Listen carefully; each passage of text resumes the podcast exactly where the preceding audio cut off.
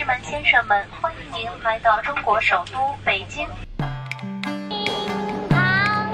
看了，马上都入局了，马上都入欢迎乘坐北京地铁一号线。别挤，得别倒着走，下趟吧，师傅。每天路上花多长时间上班？两个小时。做超时加班的责任认定，加班发生工伤责任认定。北京的房价太吓人了。唉，逃离帝都计划。大家好，欢迎来到本期的逃离帝都计划。我是又在备考教资的搞笑美。大家好，我是刚爬山回来的大狗。我是刚睡醒的景妹妹。我们逃离帝都计划呢，带大家来到了美丽迷人的大湾区啊！大湾区的发展真的是非常的好。听完我们嘉宾的讲述之后呢，大家就想留在大湾区，不想走了。但是我们这个节目的系列是和九十九种生活对话，我们要带大家走遍全国乃至全世界，去看多样的人生。那么今天呢？我们终于找到了一位可以带大家离开大湾区的朋友，他呢是一位标准的学霸。下面让我们热烈欢迎本期的嘉宾马律师，欢迎马律师，欢迎欢迎，欢迎马律师。大家好，大家好，好律师就是我，我就是马律师。嗯，今天很高兴来到这个节目，和大家聊一聊前面过往的生活轨迹。那么马律师呢？依照我们节目惯例呢，我们有三大灵魂拷问啊，要首先问到你，你是谁？你从哪儿来？为什么来到帝都？呃，我是一个非常非常普通的人，呃，我的家乡就是泉城济南，济南下面有一个小泉城叫章丘，它的特产是。铁锅，铁锅比人还要高的大葱，然后还有就是李清照啦。我现在在泉城济南生活，嗯，上一个副本是在美丽迷人的大湾区，在深圳。再上一个副本就是大家所熟知的帝都啦。我去帝都呢，其实原因非常简单，就是二零零九年我参加高考，然后考大学考到了帝都，在帝都念书就念了七年本科，然后研究生三年，一直在同一个学校。其实是在学校里的时候，我就非常希望毕业后能够从事律所或者法务的工作，嗯，不太想按照。家人的想法，然后去做公务员，然后去在体制内，一开始就过上这这么稳定、这么计划制定好的这个生活。然后念书的途中呢，我就非常想去律所啊，所以在学校我就积极的参与了很多律所的实习，毕业后就顺利的进入了律师事务所工作。据我了解啊，在这个山东，要是不考公务员的话，那可是家里 逆子是吧？对，可以这样说。呃，我算比较走运了，我老爸老妈相对比较开明。呃，就说这个人生规划呀，你有认真的考察和规划过，分析过利弊，然后协商之后，可以去说服自己家里人。再一个，另外就是你每一次的职场的规划，包括城市的选择，嗯，其实最终的发言权和决定权都在你自己手里嘛。不过我觉得吧，这个有选择权的人一般都是很优秀的人。山东这种考高考大省考到了北京，应该说还是从中学起就非常非常优秀，是吧？嗯，这个说的我比较害羞。就虽然比较长远，但是嗯，就是说，嗯，规划性也很强嘛。因为在高中的时候，我高中学校的老师还有我的家长，他们就都会指导去自主招生考试，去筹备这个事情。呃，自主招生考试可能发生在高三一入学的时候，但是呢，你要拿到资格，那你可能会做一些实用新型专利，然后你可能要努力的把你的课业做好，然后去申请一些。嗯，像什么省优优干这样，省优秀学生干部这样的资质，然后到高三入学的时候，你去参加自主招生考试。我当时是考了四个，过了两个，呃，北方一个，南方一个。嗯，给我的优惠条件是，呃，过一本线就可以去那个学校嘛。所以当时高考的在考场上压力就会小很多，发挥也就比较稳定。呃，就是这样顺利的考到了帝都。我的专业是法学，在本科的时候是综合的学科，如果我想毕业后在北京留下来做律师的话，当时面临到一个客观的问题，就是呃，我必须要有一个研究生学历，否则的话，我本科一毕业，我的户籍呃很难自然而然的留在北京，因为律师事务所是不当然的提供北京户口的。那你要拿这个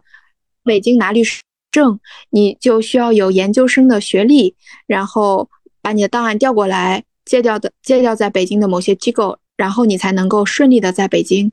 呃，做持牌律师。所以当时我本科毕业之后，我就想，呃，我当时也考了公务员，然后我当时也有考研究生，但是最终我想了一下，我还是想读研，我就去读研了。嗯，我觉得这个选择其实也印证了，就是有时候啊，人要进入呃一个更门槛更高的一个圈子，可能确实学历还是很重要的。是的，是有行业属性在这个地方。研究生期间呢，就终于那个学校就在市区了，然后你可以在课业之余找很多实习。我本科期间这块规划做的比较薄弱，我可能想看一下真实的在法院系统工作，然后在律所工作，包括律所的诉讼工作和和这个不打官司的非诉讼工作。这个当时高大上的这个资本市场业务到底是长什么样子？所以我在研究生期间就尝试了多样的这个实习。其实整个研究生就读的三年，是我和帝都，呃，勾稽关联更是更加深的一个阶段，啊，是更加真真实的认识北京、认识北京社群、社会、行业的三年，呃，我觉得我过得非常充实。我在读研期间，甚至还出国交流过三个月，虽然没有拿这个学位，呃。但是呢，就是尽可能的在这三年内丰富的体验了各种的职业规划和生活的可能。嗯，对。哎，不过啊，很多人都说这个，我们自己也很好奇啊，说学法律特别辛苦。呃，所以你有没有就这方面亲身经历和体验，能跟我们分享一下？反正大家也知道，我是一个山东人，所以考试可能，呃，不是问题。对，在本科和研究生考试的期间，基本上是把自己中学时代学习的方法再迁移适用过来。呃，至于到以后这个律所工作，包括在社会上做各种工作的时候，那就是实践是另一码事。但是在校园里嘛，各种的考试，包括做学问、写文章这种，呃，你就。有一个把书读薄，然后再把书读厚这样一个过程。嗯，除了老师划重点这样的问题以外，你自己也要对这个课业的这个内容和主干大纲有一个涵涵盖性的这样一个一个一个认知。可能我我这是这属于父母赐予的天赋，记忆力比较好，所以我可能学理科、学文科、学什么学科，我都是一以贯之，就只有一个办法，梳理出条线来，记下来。然后过往的题目类型记下来，就是以一个从上往下的这样一个视角把考试搞定。我自己的学习方法是这个样子的。你有什么记忆的方法吗？对我来说，这么多年最有用的一件事就是把书读薄的方法。就是你可能背那个背诵，或者是说要记忆，呃，量很大的内容，比如说像我们法学的司法考试有二十六门学科。除了这个厘清重点之外，把那些非重点刨掉，你仍然有大量需要记忆的内容。那你自己要画那个知识树，还有那个呃纲要、知识要点，然后要经常的自己合上课本、合上笔记本之后，你要自己去复述，在脑子里面，你看你最长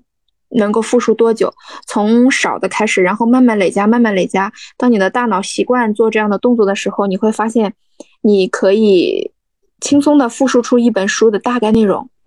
哦，所以就是呃，你等于说类似做思维导图，你做实际化了，然后你又复述复盘，就是在脑子里面，就是费曼学习法是吧？经典的费曼学习法，大致就是这样的，就是你要能够向一个不懂的人讲述出来，大概对，是的，是的，是的，我觉得大家的复述非常到位，我就是这样的，你把所有的东西都顺着你既定的你记忆的习惯来，你会发现这个东西。就是无论是什么都能纳入你自己的逻辑，可能这是文字的魅力，它和理科的那些数理公式还不太一样。你拿到一本书，你会先看一下它的大纲，就是它有一个大概的一个脑子中的一个印象，然后你再开始看它的具体内容吗？会的，会的，我习惯是这样的，就像电脑里面大家开那个资源管理器一样，会有那个文件夹一层一层的向下。在这个记忆之前，其应该你的理解力也不错，这样的话你才能把这些东西，嗯，很快的梳理成一个你自己的框架。对，就是老师讲课，他可能会给你一个框架，但是是有的老师，然后有的课程，你自己可能需要在这个接触这些。呃，知识的过程中，自己梳理出一个自己大脑马上就能滴溜起来的框架。呃，因为你要合上书复述嘛。然后还有一个秘诀就是给自己一些信号。你可能前一遍或两遍的时候，你会发现有容易卡壳的地方，或你就给自己一些信号。比如说，我当说到这个知识点的时候，我忽然脑子一片空白了，那你。每当这个时候，你就给自己一个勾稽关联的提示，在你的脑海中。那到了这个地方，下一步自然而然的转向哪里，就像记录一样。然后你把整个图片连缀起来，你就可以一直复述。但是呢，我的问题就是我比较懒啊。当我在自己写这个大纲的时候呢，就是胳膊酸了，就不想再写下去了。是我曾经还给自己的复述录音，然后用那个。对，然后用那个 KM Player 去反放，但是我录音的时候，我会有一张纸，然后就你要说写到手腕酸痛嘛，然后上面你会列好那个，呃，叫怎么说 bullet points。一二三，然后画好那个图，就给自己一些关键词和提示项，然后你就看着那张简略的图，然后就把它复述下来，然后你可以尝试给自己录音，然后两倍回放，因为我们考司法考试习惯的都是一点五或两倍甚至更快速度的去听课，然后我有的时候自己复述了也会录下来，然后再加两倍速回放，这样给自己检索一下，听听哪里不顺畅，再来一遍。那我觉得这个方法好棒呀。对，然后你在考试之前，就是因为中国的那个应试教育，它都是踩点得分。对，能，呃，第三个秘诀就是你去踩点。那你知道考试的点包括那种大型的论述。或者是说那种案例题目，你有前面第一步和第二步方法的积累，你把这本书已经吃透了。当你遇到一个题，你题面都读不出来，不知道是哪里的时候，你在脑子里就开始精微检索，哪些我脑子里储存的东西我可以往上扔。这个方法让我在高考中和历次各种大考中受益颇丰。就因为我读题读不明白的时候，我扔上一些东西，我也不会得零分。我七考八考。我总能考的差不多，因为你还可以做排除法嘛。我知道这这个这门课大概有多少个考点，看到这个题给它圈定一个范围，然后这个范围里面看着像的就往上扔，大概率会得到比较高的分。这就是纯纯的应试技巧。这个跟学法学的学霸聊啊，确实有收获啊。这个学习方法上，因为我自己包括景妹呢都有考虑这个转型做老师，我已经开始做老师了啊。就是我发现很多学生的这个学习方法真的是有问题。而且我一开始可能没有意识到这个问题的严重性，我逐渐发现，哦，原来他的他的这个问题出在方法上，你要帮他从头去梳理方法，这个过程可能很慢，但是通了以后就会很快。嗯，对，是这样的，就是这个方法在工作之后依然有帮助。举个例子，比如说你做飞速的律师，你可能啊每个星期甚至每天，你都有可能面临你从来没有见过的新的问题。你总是要去做法律检索来回答客户交给你的难题，对对对，这些东西你都是陌生的。你会发现每天都像在写新的论文，每天都像在考试。呃，比如说我在毕业之后，我去了律师事务所，然后我当时就做，呃，大家所谓门槛比较低的资本市场飞速业务，呃，上市啊，IPO，呃，发债。这个发行债券，呃，简单的并购，简单的重组，新三板挂牌，嗯，就是这是我老板的常见业务。然后你可能在这些业务当中碰到不同的各行各业的企业，可能有央企、国企、民企，然后可能今天是做食品，明天就去做 IT，后天。竟然是做船舶挖掘，呃，那个船舶漕运和那个河道淤泥的挖掘，就是类似于这样。嗯嗯嗯。你总是在面临新的事物，然后你总是在面临新的问题，并且每次遇到问题的时候，你就要对这个行业或者这一类属性的企业的相关的法规有一个像撒撒网一样，你要把这些法律法规捞起来，前面类似的问题捞起来，要求你有很强的知识检索、收集、处理。然后，并且拿出解决问题方案的能力，并且这个时间一般给你的不会很长。嗯，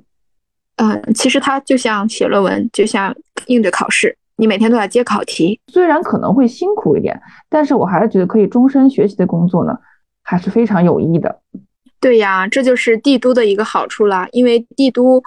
这样的超级大城市，它的包容性是很强的。它就像一片热带雨林，在这个热带雨林里，什么生态都有，上到参天大树，小到城中这个草草芥，你想找什么啊，它都能都能给你找到。嗯，可能原来在家乡不会参与的一些业务和一些大体量规模的业务，比如说 A 加 H 股发行，你可能在全程。你会碰到，但是你碰到的概率会低。但是你在帝都毕业出来，你就很容易的能找到这样的团队，去从中获得锻炼。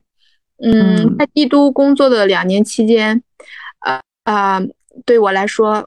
呃，我真的是得到了高密度、高强度的锻炼。对于我养成工作习惯，如何跟在工作现场跟不同团队的人合作，嗯，都有很大的这个提升。哎，那你在？帝都工作的节奏大概什么样？能展开讲讲吗？那个工作节奏可真是太快了，因为当然你也是刚出校园嘛，然后干的又是最忙碌的资本市场业务，啊，就真的是每天密度非常大，你可能经常出差，可能一年当中，呃，绝大多数时间都在出差，呃，房都白租了啊。对 对，有点这样的感觉，因为你一出差，可能几个星期，呃，或者长的可能十个星期，这种都有可能。呃，对，可能一两个月都在外面飘着，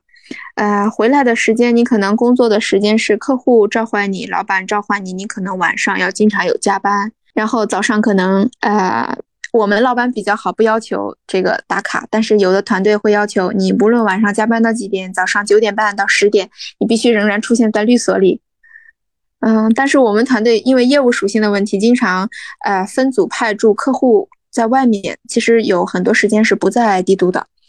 像我我我最后一个在帝都待的律所，我只去过三次，第一次去办入职，第二次去把我的卷我们工作的卷宗拉回去入库。然后存档，然后第三次就是办离职。可能那个叶卡捷琳娜说过一句话，什么“给我两百年，我能让整个欧洲匍匐在我的脚下 ”。资资本律师的资本市场的这个法律狗，就是给我一台给给我一台电脑，给我一个 WiFi，我能让所有的客户都接受我的服务。哎，那你们能正常休周末吗？因为你们经常出差的话，呃，会考虑到周末这个问题吗？呃，是没有的，不要想太多，就是这个随缘，因为你你经常要赶工期，你可能嗯这一轮的工作呃不是太紧张，那客户跟你也比较好，那你这个周末你可以休息，呃，但是有的时候呢，你的周末就是不能保证，比如说我们定了呃券商定了日程表，说这个呃这一轮的上市我们要什么时候要把这轮材料整好，那呃。律师、会计师，然后有的时候还会有评估师，大家就要一起努力的工作来赶这个时间点。那你的周末肯定是要贡献给加班了，而且你手上不可能同时只有一份工作，一定是多线好几份是吧？每个都有来了在催着。是的，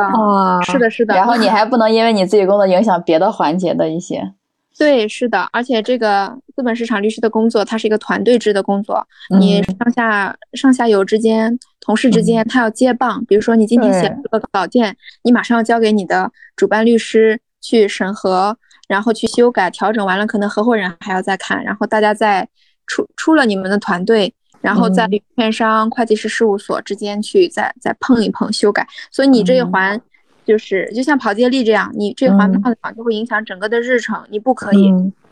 那我很好奇，就你们这种工作强度，薪资会很高吗？薪水的问题啊，嗯，作为一名毕业生，如果你毕业之后去律师事务所从事非诉业务，然后你你跟到的是比较好的律所、比较好的团队，当然主要看团队啊。嗯。嗯，其实和律所并没有太大的关系，因为律师这个行业基本上是合伙制居多，有公司制，但大部分都是合伙制，主要还是一个呃资源制霸型的行业，所以你的老板有比较不错的客户资源，然后呃可能会给你一些呃大型的项目或者复杂锻炼人的项目，然后薪水的话也会水涨船高。你刚刚前面提到好几次非诉业务嘛，能给我们简简单介绍一下非诉业务是什么吗？嗯，非诉业务这个概念其实非常大。你比如说，我打一个官司，但是呢，我不出庭，然后我就负责给人调解，给人出主意，然后做诉前的调解。这个广义上也可以叫做非诉业务，就是我不是诉讼，不是仲裁打官司。因为诉讼业务的话，就指的是去法院打官司；稍微广义一点的呢，就是争议解决，可能还要带上仲裁。哦，嗯，对，这就是有一个对对抗性质，然后他要求你必须是持有律师执业证的红本的律师执业证的律师才能参与这项行为，否则你蓝本的实习实习律师、实习人员，你在庭上开庭的时候，严格来说你都是不能参与这个答辩的，你只能观摩学习。哦。对，然后你也不具有独立的出这个诉讼意见的这个水平。然后，如果是呃非诉讼的业务，就比如说我这个企业要上市，我要获得国家证监会的审批，然后我要呃其他的在这个在这个过程中，我可能还要获得一些其他国家主管部门的这个嗯无处罚证明啊，然后其他的一些部门的认可，这些事务它都不是去法院做的，它不具有对抗性。哦，对，然后涉及的面很广，对，但是他到时候他要出一个法律意见书，为企业背书，证明这个企业已经调整调整到了适合上市的状态，符合上市法律法规所要求的各项条件。到时候会有签字律师，这个非诉讼业务的签字律师也是要求必须是有呃境内执业证的人来做，当然这只限于 A 股啊，嗯。嗯，你看 H 股的话，他们是在香港港交所上市，适用的就是另外一套规则，你要按照那边那边的规则去上市。然后，如果是境内企业的话，呃，可能有以 H 股的方式，或者是以红筹股的方式，呃，在境内通过一定的审批，然后再拿到香港的交易所或其他境外的交易所去上市。简单来说就是这样的。啊，那这个这个职业证是，嗯，是司法考试考过，还是说这个职业证是要有一定的工作年限啊这些要求你才能拿到？呃，你在诉讼或者非诉讼的团队，如果你只是助理，然后如果是去工作的话，是不需要有这些资质的。甚至我可以说，非诉行业甚至是看起来高大上的资本市场、银行金融类的这个工作，啊，它实际是不要求一定要通过司法考试的。从法规上来讲，但是比较好的律所和团队可能自己招聘的时候会有要求，你要有司法考试证，你要有一些呃什么基金从业证、证券从业证，要求你有这方面的知识和储备。哦，还是一个要有点综合的，不只要有法律知识这样的。对对对，但它基础的那些工作可能就实际上和这些资质没有关系，你可能只是，它只是个筛选条件是吧？对对，然后你的工作其实是非常接地气的，最基础的工作是整理材料、贴标签。哦，因为大量材料需要整理，大量的海量的大量对海量的，对一个上市的项目可能有几百本卷堆满一个会议室，是那种厚厚的，大概有十公分的黑色的硬壳的文件夹，然后每个文件夹里都放着企业。提交上来的资料，你要把这些资料整理成你的法律意见书和各种上市筹备文件中可能需要的信息提出来，然后发现问题交给主办律师，呃，然后大家再去做法律研究，解决这些问题，扫平上市的障碍，这就是法律团队要做的事情。这么多卷宗都是都是得得有人一页一页这么看过来的，是吧？对呀，是的，是的。哇，这个工作量真的是，所以要不怎么说这个行业，首先呢是特别的累，第二呢收入也相应的是比较高。所以我觉得今天咱们请马律师来，过特别好的一点就是他很真实的还原了这个行业的状态。我相信对于那些打算从事律师行业或者非诉型业务，还有就是跨考。法律专业的同学啊，会有一些帮助。你可能要想一想，你是不是想做这样的工作啊？因为很多人，我想一想到法律专业、律师行业，就会觉得这是刚需型行业，而且呢，就是他呃收入又好。但是我从马律师的描述当中，我们可以看出来，其实需要付出的辛劳啊也非常的多。嗯，是的，是的，尤其是资本市场的非诉业务非常辛苦，就是。死命搬砖是属于那个干电池状态，非常消耗的。嗯，真搬砖呀，嗯，对，它是一个劳动密集型产业。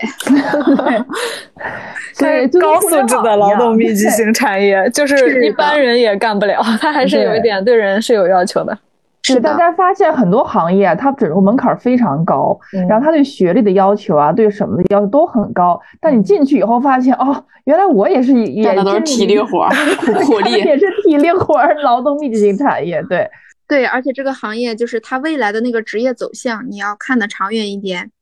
就是没有人能一辈子维持这样高强度、不可持续的这个状态，除非你真的体力非常好，天赋异禀，资质过人。但是我也没有没有见过十十年级的资本市场的，呃，律师或者是主办。就是我的意思是，你没有做到合伙人，然后你做到十年级都是顾问，你都没有自己的资源和来源，你都在给别人打工，那就可以走了是吧？是啊，大部分大部分人到了这么高年级，他们都他们都忍不了这样的状态，就呃累积到一定的这个。年级层数，然后累积到知识、技能、人脉，呃，薪资水准，然后跳槽了，呃，我们叫上岸转 in house 去做法务，或者要不然你就，嗯，转合伙人。当然，这前提是你已经在业内积累了足够的客户资源。但是你想，毕业若干年的学生，即便是你在这个行业里摸爬滚打，那资源，你天天都在点灯熬油，你从哪里开拓你的？大型的国企、央企、民企做到上市企业这个规模很难，嗯，有点像互联网行业的 三十五岁焦虑。是的，是的，就是你没见过三十五岁以上还在互联网做一线的人 也对，是大厂。转法务，呃，对于嗯要转型的律师来说，是一个比较容易的事儿呢，还是说它也是有一些门槛的？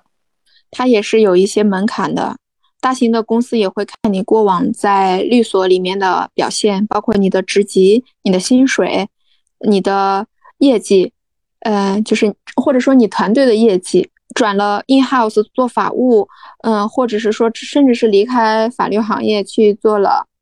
比如说我原来原来有一些律师他在资本市场，或者原来有一些律师在呃金融市场，然后他后面可能就转去了这个行业本身，别去做金融了，嗯，做投资了。也有这样的，这都是非常非常优秀的人，对对，而且他们转型之后，他们的业务做的也很好，薪水甚至更高了，然后空余时间还变多了，啊，这有点跨行了都。对，是的，就是这个行业呢，就是非常卷，早期也非常。卷早期积累，前期非常苦，因为真的强度很大。但是如果你能够在这个过程中做出自己的成绩，啊，以后也会有好的职业的发展。呃，如果你想在这行做合伙人的话，那必须有一句大实话，就是你要有自己的资源在那里放着，然后你在这个过程中要注意累积，不要妄想你通过不停的做这个行业内部知识性的活。能够给你带来这个实质的客户资源，这个不太可能。对，嗯，很现实啊。对，非常现实。所以马律师一开始给我们就讲到，你在北京工作了两年左右，你就离开了。我想是不是也有这方面的考虑和原因？一个是太疲惫，是吧？还有就是你是不是看到了这个未来发展的这方面的一些问题？是啊，因为我没有这方面的资源，我要如何去成为这个行业里的合伙人呢？几乎是不可能的。就是类似于金融行业里的乘坐转乘揽，你是很难通过纯纯的资源太大了，对，然后拿下这么大的一个资源，嗯嗯，这需要非常长年限的积累。然后我当当时在北京，我进了律所，我就开始看怎么样获得律师执业证。但是在将近两年的时间，我连实习律师的开始的 step one 我都没有顺利的开启，因为当时。呃，那个档案调入京城遇到一点麻烦，然后我的档案都调不来的话，那我后面我还要排队，然后我开启了这个实习律师之后，我还要攒十个卷，还是飞速的卷，还不是诉讼的卷，就抬眼一望，障碍太多，畏难。算了一下，自己有没有这个能力、时间、精力、成本和心理承受能力和体力来打这场持久战，我就退了。北京是相对别的城市，它的它的难度等级会更高一些，是吗？是，就地域模式。哦，那像十个，那飞速十个，那那一个就就跨度就很久了。是啊，然后你一个律师只能同期只能带两个人进去实习，那你的团队可能有非常多的人，你可能还要有一些抢是吧？资源之间的对你还要轮候，还要等，又又又要读博士加博士后了，感觉对太久了。为了那一个证，嗯，对，然后往前抬眼一看，感觉是一座喜马拉雅山，我就离开了。虽然当时我的领导和同事都说非常可惜，对，因为我相信是这样的。对，所以你当时离开北京去深圳是什么考虑呢？这个就是非常机缘巧合，因为我当时真的是太疲惫了，然后一一七年下半年开始产生有离开北京的想法。当时你知道北京的社会氛围是从北京欢迎你变成北京不欢迎你。我的非常多的朋友他们在北京租住的房子，就因为隔断问题还是其他的问题被被敲掉，没有下任没有接任何通知，家就没有了。嗯，然后有那个红黄蓝事件，你会觉得将来在这个城市，即便是历尽万难拿到了户户口，积累了财富，掏空了钱包，买到了房子，当然肯定也是背了很多房贷。你可能有一个孩子出来，然后状况还是那样的，而且当时那个红黄蓝那个幼儿园离我住的那个片区不太远，然后我当时是在出差。的途中，然后看到这些消息，整个人的状态就不太好，是负面的，又加上疲惫，我就想，不行，我这个状态是不可持续的，我需要喘喘口气，调整休息。我既然要转行了，我何不也换一个城市看看？我在北京都已经背死了这里九九年，呃，非常机缘巧合的，我就想了想，我既然去，我就去个远点的地方，我换一个一线城市，我就投了一些深圳的岗位，然后有深圳的一家券商给我了 offer，然后我就接了。我背着六个六个行李包，我就去了深圳。当时有一种终于逃离帝都的感觉，是吧？是的，是逃离，是是非常迫切的，并且非常开心的，与原来的那个工作状态做了一个拜拜。嗯，我记得上次我们的嘉宾米雪有提到，因为她也从北京逃离的嘛，她就说可能去了深圳以后这块儿。就是稍微有演出啊这块儿可能稍微就不像在北京那么丰富，但是他有提到他的业余生活还是非常丰富的，也不知道你怎么样。哦，我去到了深圳，终于过上了有周末的生活，特别开心。虽然我去到深圳第一年，因为也没有满一年，然后当时行业也在调整，第一年我我连年终奖都没有。但是我整个那一年，我我大概有九个月的时间，我轻了二十六斤，彻底跟工作过劳肥告别了，整个人的状态非常好，嗯，就是规律的上班、午休、下班，然后偶有加班，嗯，但是到了工作第二年、第三年，后面加班变多了，这个是后话。但当时那一年的时候，我在一家央企下辖的这个。证券公司一个中小券商，然后有非常好的工会生活，参加了非常多的社会。对我们有工会，然后有社团。然后我下了班之后，因为我当时一个人去到深圳，在那里也没有亲亲戚，呃，有校友圈子，但是也是慢慢在熟络起来。当时就公司的这个平台，我我下了班会去跳爵士舞，然后会跟大家啊跨部门的同事一起准备年会啊，然后会徒步爬山。嗯，徒步爬山越野之后还会给你发那个超市的消费券，你知道，每年大概能有两千多块，然后基本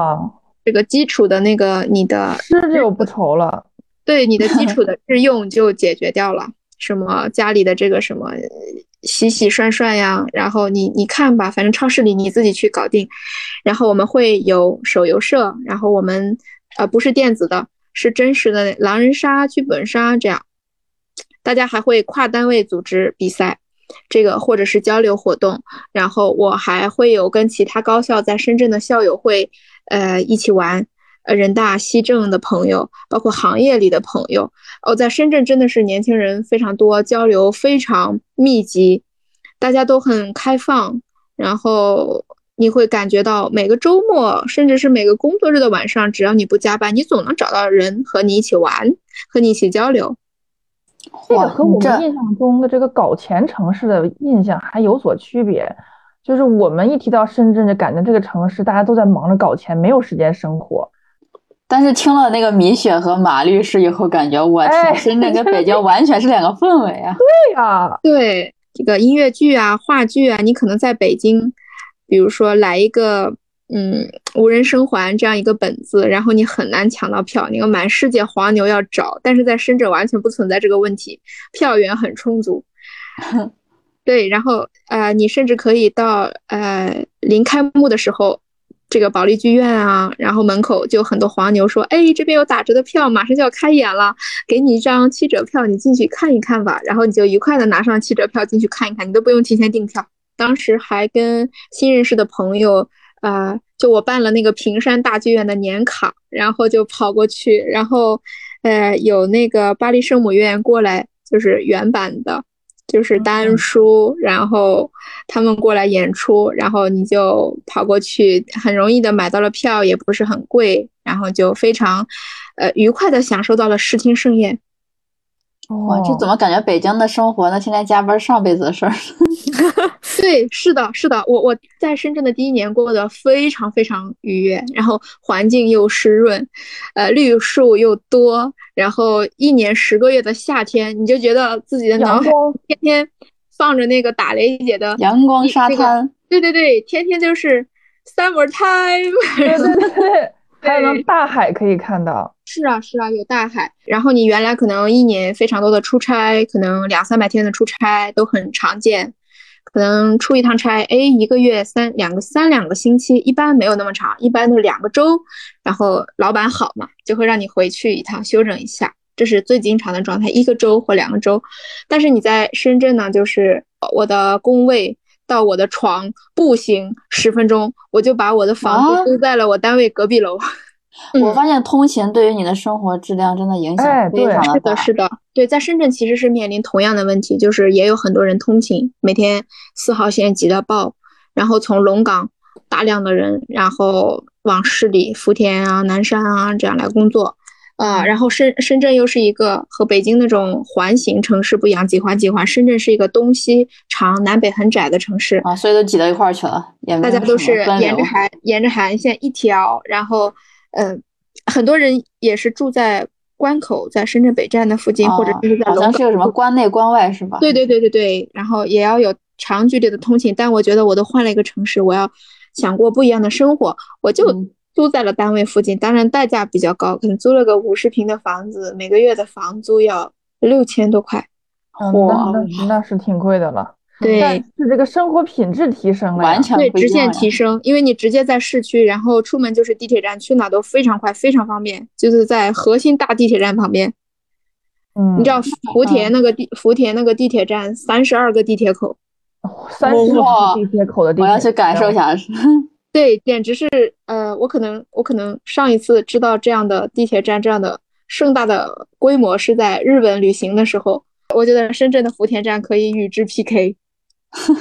好了，朋友们，等我考完教资啊，我得安排一趟去趟深圳了。啊，我也想去，我们一起去吧。要不然咱们干脆就去深圳找工作吧，朋友们。我我还是要先去看一下再说。我有个疑问，就是你说的这些特别美好的生活，是不是因为那个时候疫情还没有来，所以？是的，那是哎，对对，哎，你这一说就嗯，对，那是疫情前的生活。这是下一个问题，就是我为什么又离开了深圳，回到了泉城？呃，一九年呢，整个一年干的都很好，然后加班开始变多，但是因为金融行业很多钱，你们知道是去了房地产行业。早在我还在律所的时候，房地产已经呈现了颓势，然后整个的呃，我们国家的这个债券市场、固收市场也没有像一五一四一五那么红火了，不像我刚毕业的时候，一五一六年发债的大高峰期，大家都急呼呼的去发债，可能。写一单发债的这个法律意见书，可能一两个月走一圈尽调完，啪就完事儿了，非常红火的市场。但是到了一八年，其实这个二级市场，这个我们国家的资管市场就开始调整改革了。我入职的时候，刚好是新规出台的时候，就有一点赶上了盛世末尾、康优前的感觉。对，然后到了一九年，就是工作性质陡然就这个转变，就开始。防止和拖延暴雷，然后处理这个纠纷，预防这个纠纷。然后我们工作做得非常好，但是你只是挽回了损失，你没有额外的收入，所以你的奖金不开心，整个经济形势下滑。然后到了二零年，就疫情一月份疫情就来了，然后我当时是大年初十吧，那本来是一般都是大年初六啊返程票，结果那那一次返程就非常不痛快，呃，先把票改到了初八，又把票改到了初十，结果初十一回去马上居家三周。嗯，我记得当时那个时期，嗯，对，然后然后马上就开始了这个各种防疫啊，居家抢口罩、抢酒精。呃，所以到二零年，其实整个过的是紧张萧条，感觉，嗯，对生活有很大的冲击，对于行业来说也有不小的冲击。但是你知道，当时我在深圳的感受是，哇，我来深圳，我就是来想过不一样的生活。然后还有就是，我我从来没有放弃搞钱。然后我当时 到深圳入职的时候，我的呃部门领导问我说：“你来深圳，你有什么目标吗？”我说：“我说。”我说领导，我想安居乐业。我领导呵 呵一笑，我当时不知道他笑为何意。你懂了哇！这个福田南福田还有南山，像这个均价房子均价一平超过十万，我以何安居乐业？我我乐我乐业，我非常乐业。我的安不了居，好，但我很难安居。我总不能这个呃这个一直一直租着这吧好几千块钱的房子。是，然后你知道早上起来，然后董事长就我们有很不错的食堂食堂，然后董事长也非常亲民，然后会跟我们讲，哎，小马呀，最近工作做得不错，然后最近生活怎么样？我说领导，我就租的房子嘛，也也也安排的还不错。然后我领导说啊，你们这代年轻人流行租房子，我当时一直不知道怎么回，不知道怎么回答，我就觉得手里的煮鸡蛋不香了。感觉当时心里五味杂陈，嗯，所以就你想回家的，对我就不知道，我又看不到我在这个城市再往下继续的未来前景蓝图在哪里。就你可能当前可能会过得非常，呃呃，事业上觉得也比较充实，然后大家对你的工作都非常认可，但是嗯嗯，没有办法变现。因为形势是在不断变化，你的心态不断变化。是，然后大形势呢又比较恶劣，整个的经济在下坡，然后你的行业在整顿，然后还受到了疫情的冲击，可能你的团队和你的单位非常好，我就是这样的，我每次赶赶大运，可能年代运不好，但这个我没有办法决定，我妈妈就把我生在了那一年，但是我的我的小范围的运气非常好，我每次工作可能都不是旁人看来，嗯。最棒的 offer，最牛逼的头部一线，但是我的小事业运，我周围的领导同事都非常好，领导都是非常体谅下属，然后又提携业务的领导，嗯，会带着你往前进，会给你非常多的锻炼机会和这个呃出头的机会，这就非常难得一见。然后你的同事呢又没有事儿逼，你的同事又非常利索，啊，配合的又很好。我觉得可能你给他们也留下了很好的印象，这个都是相互的。是的。哎，所以就是现在回想起来，会觉得原来的前面的呃大阶段性的这两两份工作，两段城市生活的经历，还是有很多精彩的、值得回味的正向的事情给自己。但是，但是很无奈的是，大环境是这样的嘛。那我明确的知道了，我在深圳不可能长居。对，因为中途我爸爸妈妈曾经有来深圳看过我，他们在深圳最热的七月份来看我，然后。哎呀，心想我闺女怎么？对，然后就说 要不回家吧。对，你怎么选在了一个这么潮湿的地方？我们老人将来过来肯定是受不了的。那我当时就哦，那我父母可能再过十年下去，他们可能不会在这个城市跟我长居。那如果他们在原来的城市生活遇到了有什么问题，我他们怎么办？我怎么办？两厢是顾不了的，就很现实的问题，就是漂一族，不管是北漂还是深漂，漂一族的那个终极的问题。嗯，所以我最后我还是选择了回济南。可能当时如果没有大环境、行业这些疫情的冲击，我可能还会在深圳多待几年。对啊，嗯，因为工作本身是快乐的，嗯，你的价值感得到了认可，然后你的生活又又有一个比较丰富精彩的业余生活，精神世界也很丰丰沛。嗯，它跟原来在律所的工作环境中还不一样。律所的工作是你可能这段工作结束了，下一段你可能就永远 say goodbye 了。对你可能不会有太长的或者是太深的，嗯，高密度的这种交流。但是我极致回到全程，现在是回全程的呃两两周年，因为我是两年前国庆回来的，我仍然在跟深圳认识的各种朋友这个保持密切的互动。原来是给我一个 WiFi，我能服务全世界；现在是给我一个 WiFi，我能找上我原来所有的朋友。所以这些就是你刷了两个副本积累的经验，然后是的，助助力你的主主线剧情了。开始是的，是的。呃，我回到济南之后，啊，现实的问题我要开始搞钱，嗯，然后我我怎样上手快，我就做最基础的民商事的诉讼业务，就最最接接地气的业务。呃，我可能原来接触过金融行业，然后在里面搬过砖、打过工，知道基础的逻辑，但是我也非常明确的知道，我不会是那个话事人和掌舵人。所以，我回到济南之前，我人在深圳的时候，我就联系过济南的一些团队，当然也有飞速的团队，听到消息主动找上我，包括有亲戚朋友、校友，嗯，各种形式。但是最后经过深思熟虑之后，我。就没有选择再去一个团队进行一个飞速的工作，因为我明确的知道，呃，十年以后这个行业有可能仍然无我一席之地。我去做了一名独立律师，是的，然后从最基础的，啊，合同纠纷、合伙纠纷，啊，侵权什么。呃，交通肇事、婚姻家事，开始做这些事情。你这个也太全了。就是你想做，就是从当年那个高大上的那个行业，什么上市融资什么的。对。然后你想回到最初，就是你学法学，你要做好一个律师，是的，一个有口碑的一个独立律师。是的，你这个你你毕竟转换了城市，转换了场地，嗯，这是你必须要面临的一个问题，就好像你原来。在大厂里面工作，然后你现在回到这个你的家乡，没有那么多大厂给你。其实我觉得这个是也是很多人他会面临的，就是他的很多工作他在小城市是找不到的。是的，你在济南的生活应该跟你在深圳还有北京的生活，嗯，有落差感吗？哦，一开始第一年，嗯，特别是前半年是有非常深重的落差感的。啊，然后我回来是二零年国庆，然后十一。月份的时候，我开始跟济南的律师协会申请实习人，申请作为实习人员，然后去申请这个律师证，整个的时长有花了将近一年半的时间，到今年的三月份，我才最终拿到我的律师执业证，然后中途那那那些时间我是没有收入的。律师执业证是你每到一个城市，你都你都需要到去当地申请，是吗？对，是的。然后每申请他，你他都要你有一定的实习期才能拿到，是吧？对，要一年，这个是律师法法律规定的。哇塞！那比如说你现在接了一个案子，他在另外一个城市，你是不能做他代理律师管辖的吗？呃，不是不是。呃，我可以，我可以，就是你你的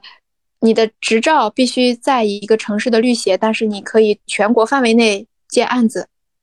啊，就是你必须要加入某一个地方的律协，是吧？是的。那律协的作用是什么呢？管理律师，然后也给律师提供交流的平台，就是类似于一个行业协协会。对，行业协会。嗯。然后我呃，律师有两个爸爸，这个一个是司法行政部门，你的司法呃，这个司法局、司法厅、司法部这个，嗯，它是作为这个法律规定的。行政管理部门，然后另外你们有行业协会，对，所以就是你现在等于说，假设你再去别的城市生活定居，你依旧可以做你的工作。是啊，你已经拿到了一个城市律协的这个证。是的，我的司法考试是在我大学四年级一开学的时候考到的，但是距离我实际的成为一名持牌的真正的、真正法律意义上的律师，这中间隔了十年。嗯，所以就是你在深圳的时候，因为因为你在公司做法务，所以你也没有没有需要这个，不需要这个。对对，嗯，那你这个独立律师刚开始的时候有什么有什么特别难的地方吗？首先你要度过就是第一关嘛，你可能呃像回到济南，回到泉城，你在没有拿到律师执业证的时候，你肯定要跟到一个团队里面，然后有一个带教的老师，然后你的薪水。不会超过三千块，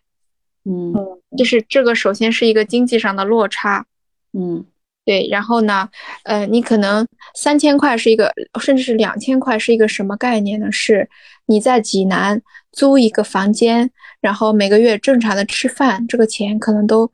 不太够。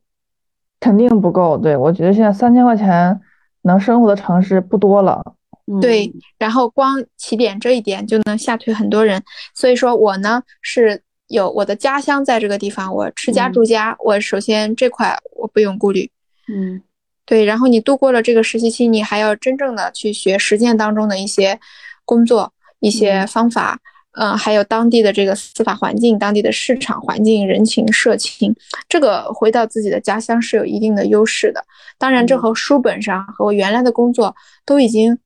完全的换了小行。是的，你可能书本上说，哎，这个法条可以用，但是你到了现实中，你会发现这个法条其实在现实中是被打叉的啊，或者是以另一个形式转换去适用，这是非常常见的。必须实战，你才知道，才学会。而且感觉客户应该也就是不像你之前有，就是各种各样的人应该都有吧？哦，对，是的，呃，你不能挑。你作为一个在本地刚刚执业的律师，你不能去挑拣你的客户。你的首要任务是吃饱饭。所以，呃，我的方法是亲戚朋友有什么问题，法律上的需要我解决，然后首先我都解决。然后远方的朋友有什么问题需要我咨询，我去解决。然后另外就是。呃，可能你要做一些公众的推广，就是大大家所熟知的一些呃，你你要把你的信息抛到网上，然后可能有一些陌生人对来来来咨询你，来给你一些案子做，就五花八门，什么都有。然后我非常诧异，因为我原来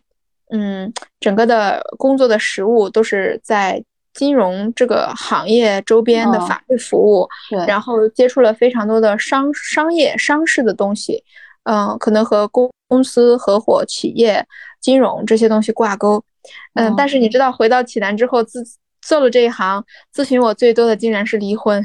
啊？是的，我以为会什么什么要要账啊，什么合同纠纷啊，有有有，要账和合同纠纷也非常多，就是基础的合同法、债权债务关系和这个。家事的这个咨询，包括一些简单的形式的咨询，要多过经济类的咨询，因为市场上还不太知道有你这号人。嗯，大型的这个企业主，甚至是大部分大量的中小企业主，还都不认识你。那他们不会来找你，对，这是一个问题。是的，是的，是的，是的，因为呃，一般的话，企业要维系，他们会有常年的法律顾问，还有一些固定合作的律师。市场可能涉及到资源了，是吧？对，是的，市场是基本是饱和的。当你出入这个。城市的市场的时候，你还是要从最底开始做起。就像我当年，我们这是曲线救国吗？对，就好像我当年走出校园，我说：“哎，资本市场看起来很高大上，到底是什么？我要去看看。”我二年级去实习，然后贴了四个月的标签。我我想打一个小小的广告，就是什么呢？就是你从在校期间就累积实习。啊，这个看两步走一步嘛，你肯定是，呃，以后想做什么工作，在学校期间，呃，读书期间就累积实习，对吧？嗯。然后这个找实习，然后包括毕业之后找工作这个事情，嗯，在法学生，就是在我们法学领域，呃，在二零一五年的时候，我们几个朋友一起做了一件公益的事项，就是我们成立了一个，呃，公众号，还有一个群组的平台，叫绿颜。律师，到时候我们放在我们的介绍文案里，大家可以去是是什么律什么盐？你可以把这个是律师的律盐，就是我们呃油盐酱醋茶那个吃的那个盐盐哦，对，legal salt。我们从一四年最早萌芽，然后有一个学生群，当时的主旨就是市面上竟然有花钱要去做的实习，然后但是但是这个市场的客群竟然是没有什么。大钱没有什么，嗯，高额收入的学生，我们觉得这是，嗯，违反违反基本伦理的一件事情，因为你相当于是靠着信息差，然后再做再做孩子们的生意，这样是不好的。然后我们就自助成立了一些这个，嗯，会把市面上的机会，然后整理后放到群里，然后大家也会在，呃，这个社以社群的方式，然后做一些求职的一些交流，比如说。呃，求职的一些简历怎么写呀？面试的时候经验怎么做？笔试的时候可能有哪些准备？哪几类的岗位可能会有哪些消息啊、技巧啊？这样的一个社群，然后截止到现在已经有哇，已经快八年了。你你还在运，就是你是运营人之一是吗？呃，现在已经没有花太多的精力去主持了。然后当年我是学生的时候，我在研究生临毕业的时候去参与，然后本来是和大家一样的在求职，在找实习，在求职。然后现在大家都已经成为业务骨干，然后都已经是你想八年过去了，嗯，我们到现在为止每年还在成立新的学生群，在坚持的做这件事情。然后公众号呢也有。不断的这个志愿者来维系，嗯，他做了这么久，他没有赚钱，一直是志愿的公益性质的。哇，这个真的很伟大哎！就是律师，呃，法律行业的朋友们关注一下律对，请大家来关注一下，在校生找实习，尤其是法学生，要发动你的校友资源，然后关注一些这样的资源，行业内的是吧？对对对，是的。甚至你比如说，我们学校有很多的校友在金融。啊，在金融企业里面工作，而且有一些是做的业绩非常好的前辈，都是部门的这个中流砥柱，他们甚至有招聘的一定的话语权。学校的校友平台里面会成立金融校友会，然后有一些公众号也会播放这些消息。不像大家想象的，这些非常好的头部的机会一定是要花钱去买的，这是非常错误的一个一个认知。对，而且你有时候也无法辨别这个东西它是它的真伪在哪里，有可能你进去之后，你的整个的职业可能会带偏了，你可能遇到了一个不好的实习，进入了一个不太好的团队，对这个行业的认知出现了偏差。本来你可以在这个行业大放异彩，甚至走得长远，但你一开始第一份不好，整个可能对你的打击是非常大的，你可能把这条路直接就画岔了。包括我实习的时候。当时在的一个一个一个大 A 公司吧，就是里面全是负能量，所有人都告诉你说你想来这儿是吗？那一个萝卜一个坑，那不走人。你看那个人，他都在这以实习生的身份待了两年了，他还是进不来。这个行业就是这个样子。当你还是学生的时候嘛，你对这个行业确实也不太了解，然后你去了一个你自认为还是不错的一个地方，然后你发现，确实是不错啊，至少外面看起来是不错。去了以后，所有人都是那样的一个状态的时候，你确实会让你就说，我都来到这么好地方，他还这样，那别的地方得什么样啊？因为你的经历是不会骗人的，即便像我切换了这么大的这个行业的切面，因为我们法律这行隔小行如隔大山嘛，嗯，但我依然觉得我前面的两份工作没有浪费。如果我没有在北京经历过高强度的训练，我就不会有现在良好的工作习惯。如果我没有去深圳看过这么多姿多彩，还能有这种活法，还能有这么多年轻人聚集，然后甚至是二级资本市场的这个繁忙程度和复杂程度，我如果没有经历过这种锻炼，我可能现在做独立律师，我做的也不硬气。嗯，哎，那你现在比如说呃接这些离婚案子什么的，你会不会感觉我该怎么说呢？是更没有那么大难度，还是说？嗯，你有什么改变吧？很大的改变。嗯，大家日常都会关心的一个问题就是啊，你天天这个都有接离婚咨询，时不时的还有做离婚案件，你会不会因为这个就特别不想结婚，然后自己对这个婚姻的认知特别负面？呃，没有，说明你心态还是不错。是，然后我就讲一个非常实在的话，是什么呢？就律师嘛，受人之托，忠人之事，你不能过分的投入情感在你的案件中，你要时刻记得尊重当事人的意志，以及这些事情都是当事人的。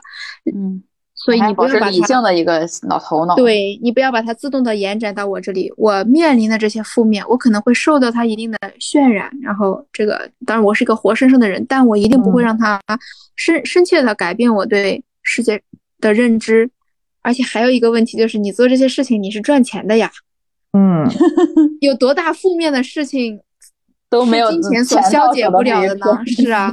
这件事情给你带来了金钱财富，然后给你带来了经验，然后你为什么要让这个负面的侵蚀你？你应该让这些东西滋养你，让你变得更加圆柔。那那你接了这些案件以后，会不会就是对你的生活也有一个参考性？会。这个是说，呃，婚前我要怎么做，是吧？或者说是，比如说离婚，以离婚来说吧，就是什么样，就是离婚最普遍的理由，最多的是什么？离婚最普遍的理由是号称情感不和，实际是经济纠纷。哎，我想百分之八十以上，就以我最近职业这个不到一年的浅显的经验来看，当然我这个 Excel 样本基数不是很大，但是咨询很多啊，成案并不是太多。嗯，我自己的感触是我接触的咨询八成都是经济上出现了问题，即便他说是有感情问题，也是经济问题引起的。嗯，什么样的经济问题是？家里的大宗的资产，或者是富户一点的，可能涉及一些股权。哎呀，都股权了都，所以所以所以说谈钱伤感情是真的，非常谈钱谈钱伤感情，但是还有下半句，谈好钱会有好的感情。哦，这个太现实了，我觉得大家，特别是疫情之后啊，经济受冲击之后，似乎就更现实了，更 buy in 这样的。哎，我我真的我发现现在的年轻人确实就是就是就是像之前那个马马律师说的财产意识的萌生嘛，就是我反正我在小红书上经常会看到一些帖子，就说结婚前啊，你要怎么样去。去保护自己的财产啊，然后怎么样去签署这个什么婚前协议啊，然后怎么样去接收彩礼啊，然后怎么备注啊，什么什么这些特别详细，就是感觉好像大家现在确实有这个意识，婚前要把这个弄好。那马律师在这块有什么建议吗？就是婚前财产。我的建议是抓大放小，这个除非你有巨额的财产，然后不要考虑婚前协议这件事情，因为正常的中产及以下的家庭最大的资产就是房产，嗯，不会有房产和车子以外其他的更大宗的财产了，这基本不会有，这非常实在的话。嗯，一一栋两栋的房子，你需要一个婚前协议来处置吗？你不需要。呃，那比如说是这种情况呢，就是男方他买了房子，但是女方她出钱装修了，但是当时买房的时候，可能户户口本上并没有女方的名字。那如果在离婚的时候，呃，户口本和你的这个房产的归属其实是没什么关系的，嗯，直接指向的是房房产证、房本。嗯嗯，就是我经常接触到的这个。一个提问就是，呃，马律师，这个我们这个我听说了，这个买房子最好是留一点婚前财产。这个钱呢，是我爸爸和我妈妈，然后毕生的这个积蓄给我出上的首付，然后帮我搞定的贷款前几期。嗯，呃，如果这个女孩跟我结婚之后，马上就要跟我搞离婚，就要离我而去，我又是婚内财产，我岂不是要把父母大半辈子的家财切一半给她？嗯嗯嗯，呃，然后他们就会问我房本，我今天搞定，然后那个过房本搞完，我再去领离领结婚证。那我是这个房子的产权，我是以网签为准，还是以领房本为准？我会经常接到这样的提问。这个你要了解到经济经济基础确实是决定上层建筑的，你所有的聊天可能都是基于这些事情。嗯。嗯，这个不可避讳，嗯，包括可能在我们全城一般不出现这种问题，但是在大的都市里面，呃，房产的这个交易速度，还有婚姻的状态，这个流转的状况，它确实是，嗯，错综复杂，然后可能出现各种极端的情形，包括这个城市的限购政策，呃，房产价值的增大，这个交易的频繁程度，我觉得，嗯，这样的考量是正常的。对我再说一个非常直白的事情，你可能一个富豪家里可能趁两个亿，然后他所思考的问题可能是，呃，我这家财两个亿如何以合法的形式到我这个在我的家族里传承，嗯，然后我要如何去这个节约税费成本，嗯，然后我可能要考虑的是我怎样在国家法律允许的情况下，呃，有比较多的继承人。如果你的家里的经济量级可能是往下的，你就不会考虑这些事情。就是，嗯，我想说的是，呃，经济基础可能会影响道德准则，这就是法律和道德边界的一个巧妙之处。法律是有唯一根准性的，它的波动的区间和范围非常小，但是道德不是，一人一个道德，你不可以用自己经济基础上的道德去指摘另一个经济层级上的道德。我举一个非常简短的例子，就是何不食肉糜。你不能，你是一个在城市里工作、有自己独立收入来源，并且，呃，经济能够基本自理的女性，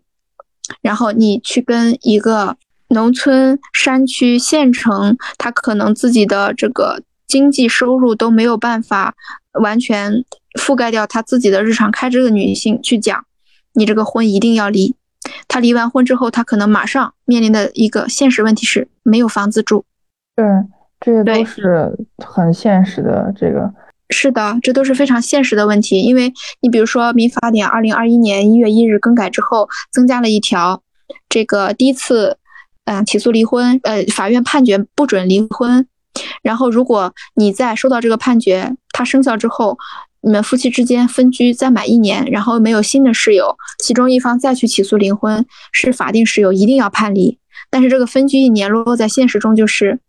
嗯，经济较弱的一方他至少要有一个居所，不管你是买哪儿呢？对，是住哪儿？对对呀，在现实当中确实是存在有的女性娘家回不去，又没有财产去租一个稳定的住处。就真的会窘迫到这样的情境，那你，那你这样的情境，你去跟他抛出说，哎，你特别想离婚，你想关掉这段婚姻，那你去分居一年不就可以吗？但在他来说，就是非常残酷的事项。嗯，而且他还有可能面对孩子，孩子的教育啊这些，以及他可能假设他是二胎甚至三胎的母亲，他是否要重新回归社会，这些都是。呃，随着政治的变化，是的，是大家会遇到的问题。对，所以，所以是不是有时候互联网上我们可能更多上网的，可能是一些那个层次的人，他可能虽然掌握了话语权，所以有些可能我们不是很理解，但实际现实生活并不只是那样。想起那个沉默的螺旋，嗯嗯，是的，沉默的大多数，嗯，呃，这也会让我更加谨慎的，然后更加以客观中立的视野去看待。然后也以更加平和的这个态度去面对我的当事人。另外就是，呃，一定恪守这个行业的准则，就真的是体谅当事人的现状，然后尊重当事人的意志。就是即便我是律师，即便我的客户、我的当事人非常信任我，但是他在向我讲述他状况的时候，他有可能有遗漏和缺失。嗯，我永远不可能替他做决定，也可能我想当然的一些事情，呃，现实中啊南辕北辙。呃，整个社会是非常多样的，我我并不会觉得。呃，离婚咨询比较多，或者家事，这个我原来涉及并不是太多的案件类型。向我奔涌而来是一件坏事，它仍然是我认知世界、服务当地人民群众的一个窗口。天哪，我是党员，我自然而然的说出了服务人民群众。对，合格的党员，是是，所以就体现到我们那个律师的这个价值了嘛？对，那马律师，我想问一下，你还想回去吗？呃，我曾经萌生过这样的想法，但我也清楚的知道我很难回去。我讲一个我近期遇到的事件啊，那个国庆期间的时候，外地的朋友来找我玩，然后他就说：“哎，你是不是没用过北京健康宝？你打开支付宝注册一个。”我打开我就注册一个，马上弹窗，弹窗对，弹窗三。然后三个星期过去了，我的弹窗纹丝不动的在那，还没有消失。所以你会知道，哎，还有某一天我开庭的时候，我从我们济南城市的东部区县，然后跑到西部区县，然后，呃，早上起来去开庭，然后因为济南的地铁东西纵贯的还没有通车，然后我就坐公车、公共交通，然后过去开庭，然后算了一下路上的时间要三点五个小时，然后当时就很有意思，呃，我本来的本意是想说，哎，你看济南也挺大的。北京穿个城三个小时，济南穿个城三个小时，呃，然后结果大家的反应，尤其是我帝都很多老朋友嘛，待了那么多年，他就说啊，这个时间都够来一趟北京了。我说你想多了，弹窗三，啊，然后看起来一趟火车的事情，一趟高铁的事情，可能从济南西站到北京南站只有一一个半小时，嗯，但是有太多无形的阻碍拦在那里了，所以这个对。会局限你的那个。范围吧，就是你的家。对，可能对，可能疫情好一些之后，嗯，才会扩大。近期的话是不敢的。客观的情况是你可能，呃，比如说下周你排了两个庭、三个庭，但是这周忽然来了一个，嗯，天津的案件，你敢接吗？你不敢接，你跑去天津了，被困在那里，回不来了，回不来怎么开庭？怎么办？你怎么做到受人之托，忠人之事，而且是人家的委托在前？嗯。嗯，是的。所以疫情对我们行业的冲击还是很大的。我觉得马律师给也给了我们这些，嗯，因为我知道疫情之后很多人都回家了，或者说换城市了，嗯，也都会面对这个问题，就是你曾经做的事情你做不了了，然后这是一个很大的落差，还有你要适应新的环境。就是我刚才问你这个问题，你说我问你你还想回去吗？然后你说你可能大概率不太能回去的时候，我感觉我看我听到的是一种，就是你你挺接受这个现实，而且你心态还挺好。对呀，是这样的，因为你不管经济上行期，就像我们经历的上一个十年那样，啊，四处都大型基建红红火火，每个市场机会丛生，对每个市场都很都很棒，对很多行业来说是黄金时代的。是啊，然后你现在经济下行期了，但是。我是不是没有饿死？我是不是还好好的活着？要要真正的饿死一个人是非常非常困难的。嗯，可能从一个经济的繁盛期，在一个一线的繁荣的大城市，忽然转到了一个嗯家乡，可能二三线城市，甚至我的大本营是在一个区县。当然，我们区县是百强县，没有那么过分啊。但是那个落差还是非常明显的，包括薪水。呃，经济的类型和经济的体量，然后另外是这个，嗯，你的精神生活的丰富程度。我可能在回来的第一年，呃，我爸爸和我妈妈经常说：“你怎么天天抱着那个手机和电脑？”我说：“我说这是我仅存的跟外外界联系的密集联系的一个途途径。如果切掉它，我的生活可能会忽然感到荒芜。”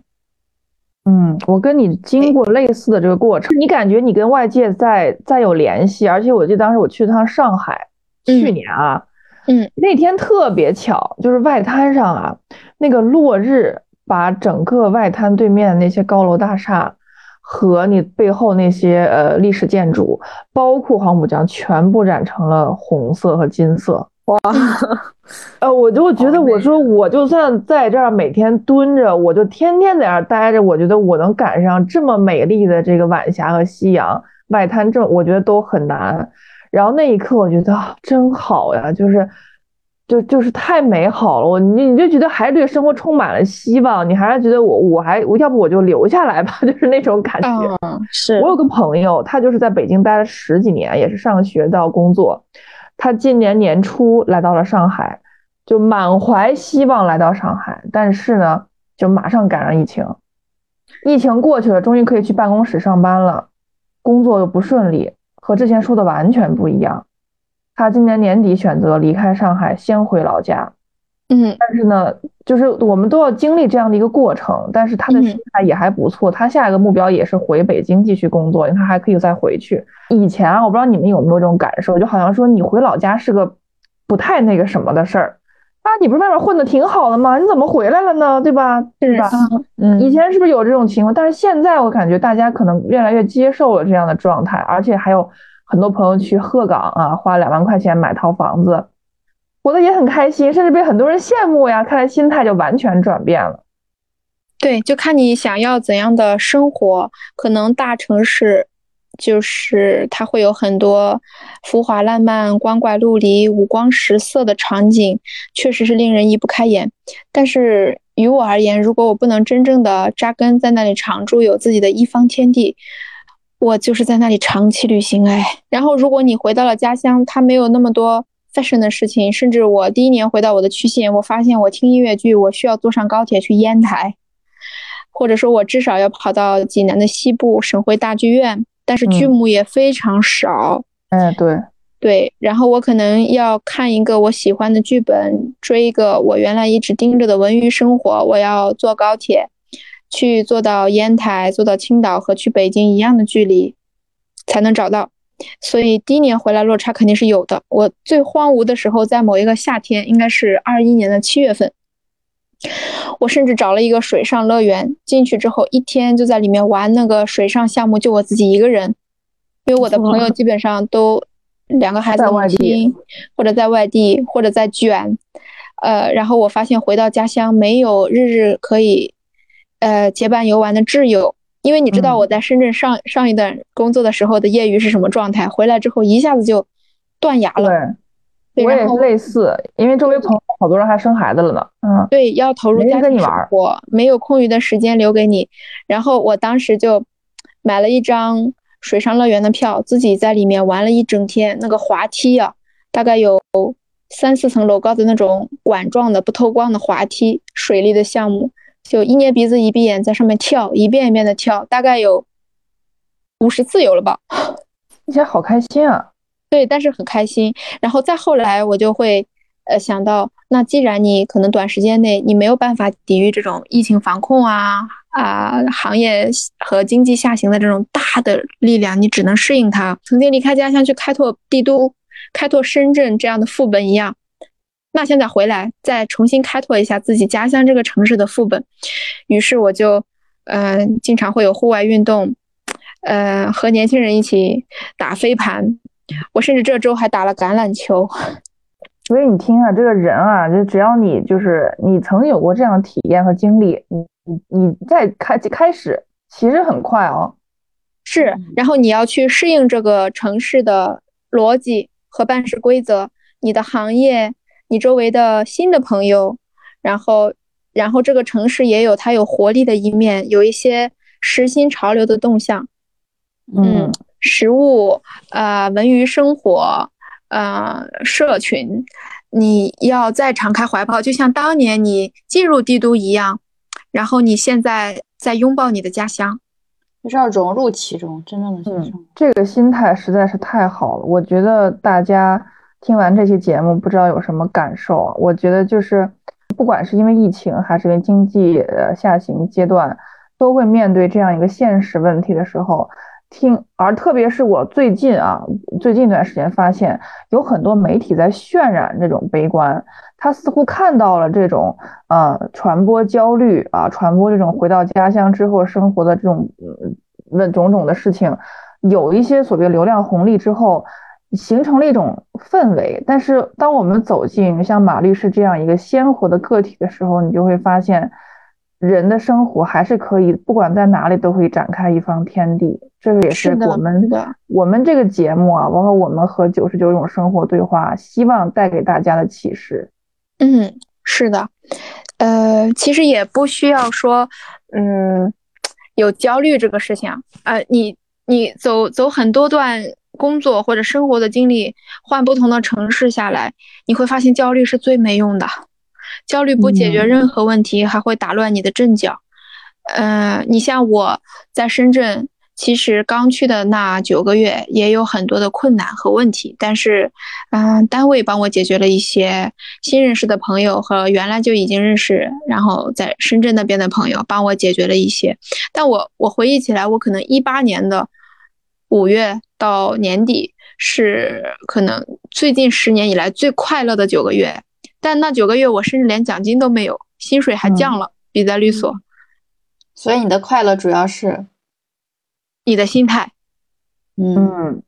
对，而且无论你是在帝都，还是说现在回到全城，其实你会发现，决定你生活质量的事情，除了你的经济基础以外，这个是刚性的，最重要的东西就是心态。我们在节目的这个文字介绍里面可以留下马律师的联系方式。就是大家有什么法律问题啊，也可以，特别是全程的朋友啊。